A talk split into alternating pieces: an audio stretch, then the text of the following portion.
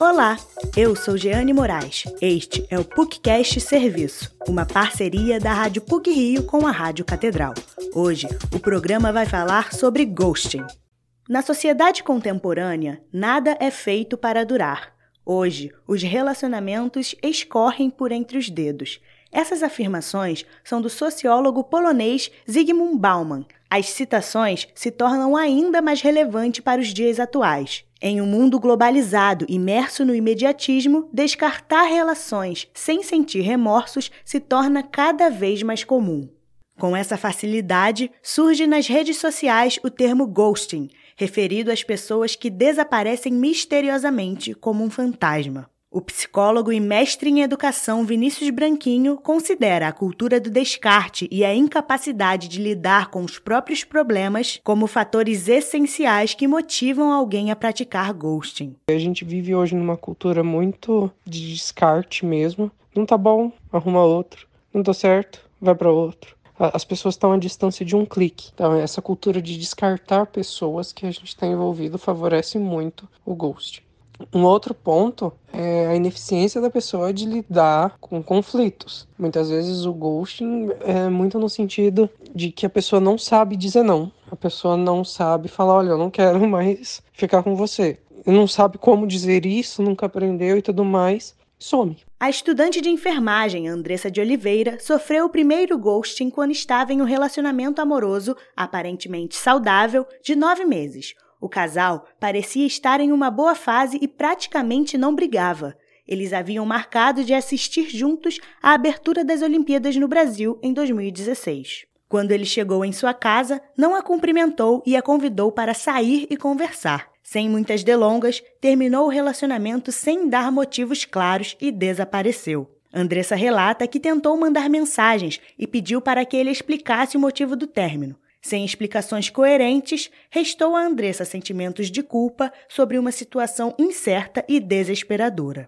Eu ficava me culpando, remoendo é, essa situação na minha cabeça o tempo todo, tentando achar respostas e explicação por que, que a pessoa sumiu assim. E eu acho que isso foi o que mais me afetou, até conseguir colocar um ponto final nessa situação.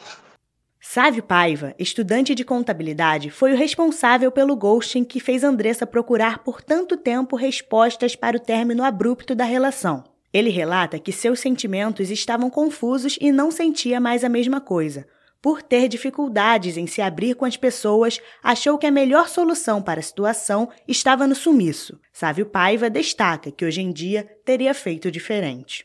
Eu não me senti bem porque eu nunca desejei mal a essa pessoa e também nunca queria fazer algo de propósito. Mas essa questão de sumir, se eu soubesse que teria afetado tão negativamente a pessoa, eu talvez teria tido uma ação diferente, né? De repente ia continuar conversando, continuar com amigos, Qualquer relação pode estar sujeita ao ghosting, não apenas as amorosas. Mariane Lino, de 20 anos, estudante de jornalismo da PUC Rio, percebeu que o relacionamento com a amiga próxima da época de escola estava além do afastamento natural da falta de convivência diária do ensino médio. A praticadora do ghosting criou uma nova conta no Instagram e não permitiu que Mariene seguisse. As duas fazem aniversário no mesmo dia e tinham o costume de se parabenizarem, o que também foi interrompido sem motivos aparentes. Apesar de ter superado, Mariene ainda lembra dos sentimentos que os episódios causaram. Eu posso dizer que eu superei Embora de vez em quando isso volte, sei lá, eu vejo alguma foto de algum grupo de amigos e essa pessoa tá nesse grupo, tá nessa foto. Aí eu vou, obviamente, lembrar por alguns segundos que essa pessoa sumiu da minha vida. Mas isso não me deixa mal mais, porque é uma coisa natural. É, pelo menos comigo foi uma coisa natural de eu ir esquecendo. E porque, infelizmente, agora que eu sei o que é ghosting, eu já passei por isso depois dessa pessoa, mas de forma menos intensa, uma coisa mais. que é, os laços eram mais. não eram tão sólidos e tal. Aí é uma coisa até mais fácil. Mas nesse outro caso foi meio barra, assim, entender o que aconteceu. Até hoje, como eu disse, eu não entendo. O psicólogo Vinícius Branquinho destaca que a maneira mais fácil de superar um ghosting é procurar uma terapia e não insistir em querer saber o que houve. É necessário que o indivíduo tenha uma vida ativa e equilibrada, para que, caso se entristeça com um ghosting, não tenha isso como motivo para que a sua rotina seja derrubada e consiga seguir em frente. Esse programa teve produção e edição sonora de Jeane Moraes, com supervisão e edição do professor Célio Campos. Lembramos que a Rádio PUC faz parte do Comunicar, que é coordenado pela professora Lilian Sabac. Voltamos na próxima sexta-feira. Até lá!